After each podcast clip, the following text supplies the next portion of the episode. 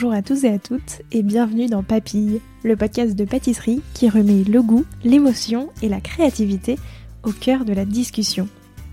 Je suis Léa Reverdy, amatrice et passionnée de pâtisserie. Et cette année pour Noël, j'ai décidé, pendant tout le mois de décembre, de vous proposer un format un peu spécial, un calendrier de l'Avent en podcast. Alors, comme tout bon calendrier de l'Avent, je vous donne rendez-vous chaque jour pour découvrir une nouvelle tradition hivernale, une histoire de dessert de Noël ou encore l'histoire de la bûche d'un pâtissier ou d'une pâtissière.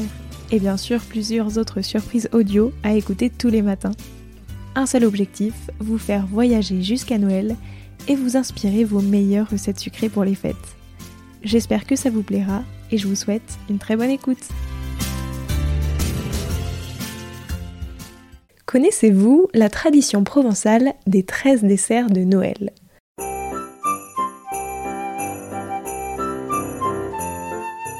Leur origine remonterait à 1683.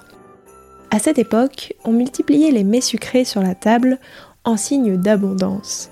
Et ce n'est qu'au XXe siècle que l'on associe ce nombre à la scène, le dernier repas du Christ et ses douze apôtres. Cette tradition veut que l'on déguste un repas maigre composé de 7 plats où l'on mange principalement du poisson cuit à l'étouffée et des légumes.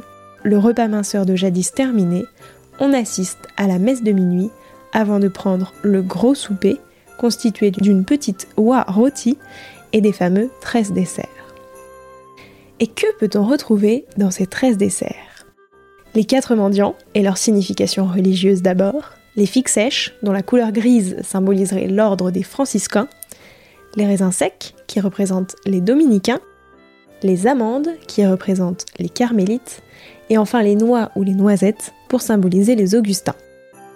Ensuite, il y a les fruits frais, qui, comme le veut la tradition, étaient conservés depuis le mois de septembre dans des caves et des greniers, le raisin, qui est conservé depuis les vendanges de l'automne jusqu'à Noël, le melon d'eau de fin de saison, l'orange pour représenter la richesse qui a progressivement été remplacée par la mandarine, les dattes, symbole du Christ venu d'Orient, ou encore des fruits exotiques comme le kiwi, l'ananas, la mangue, etc.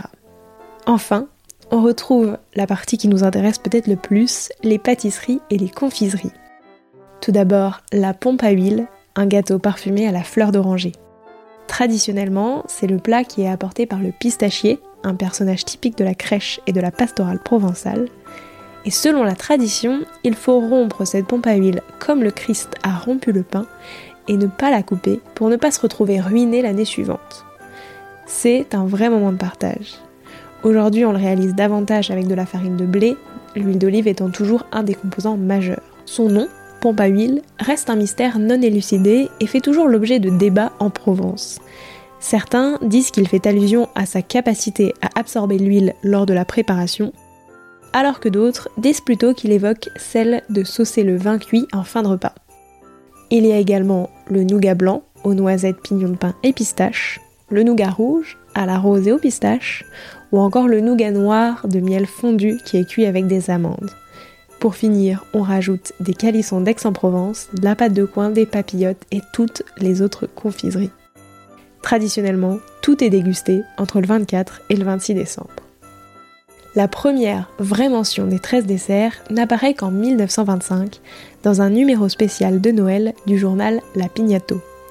Un écrivain d'Aubagne, le docteur Joseph Fallen, y affirme Voici une quantité de friandises, de gourmandises, les 13 desserts. Il en faut 13, oui 13, pas plus si vous voulez, mais pas un de moins et au début des années 1930, le musée du terroir marseillais consacre une salle au repas de Noël. La tradition se codifie. Retenez-les bien, on fait le test demain. Joyeux Noël et à demain pour une nouvelle histoire. Merci d'avoir écouté cet épisode jusqu'au bout. Si vous avez une idée, une envie, une question ou tout simplement envie de discuter, rendez-vous sur mon compte Instagram at il se pourrait même que d'autres petites surprises s'y cachent pendant ce mois de décembre. Et si l'épisode vous a plu, n'hésitez pas à le partager aux gourmands qui vous entourent et à le noter 5 étoiles sur Apple Podcast et Spotify et laisser un commentaire délicieux. Et moi je vous dis à demain pour découvrir une nouvelle capsule audio. Joyeux Noël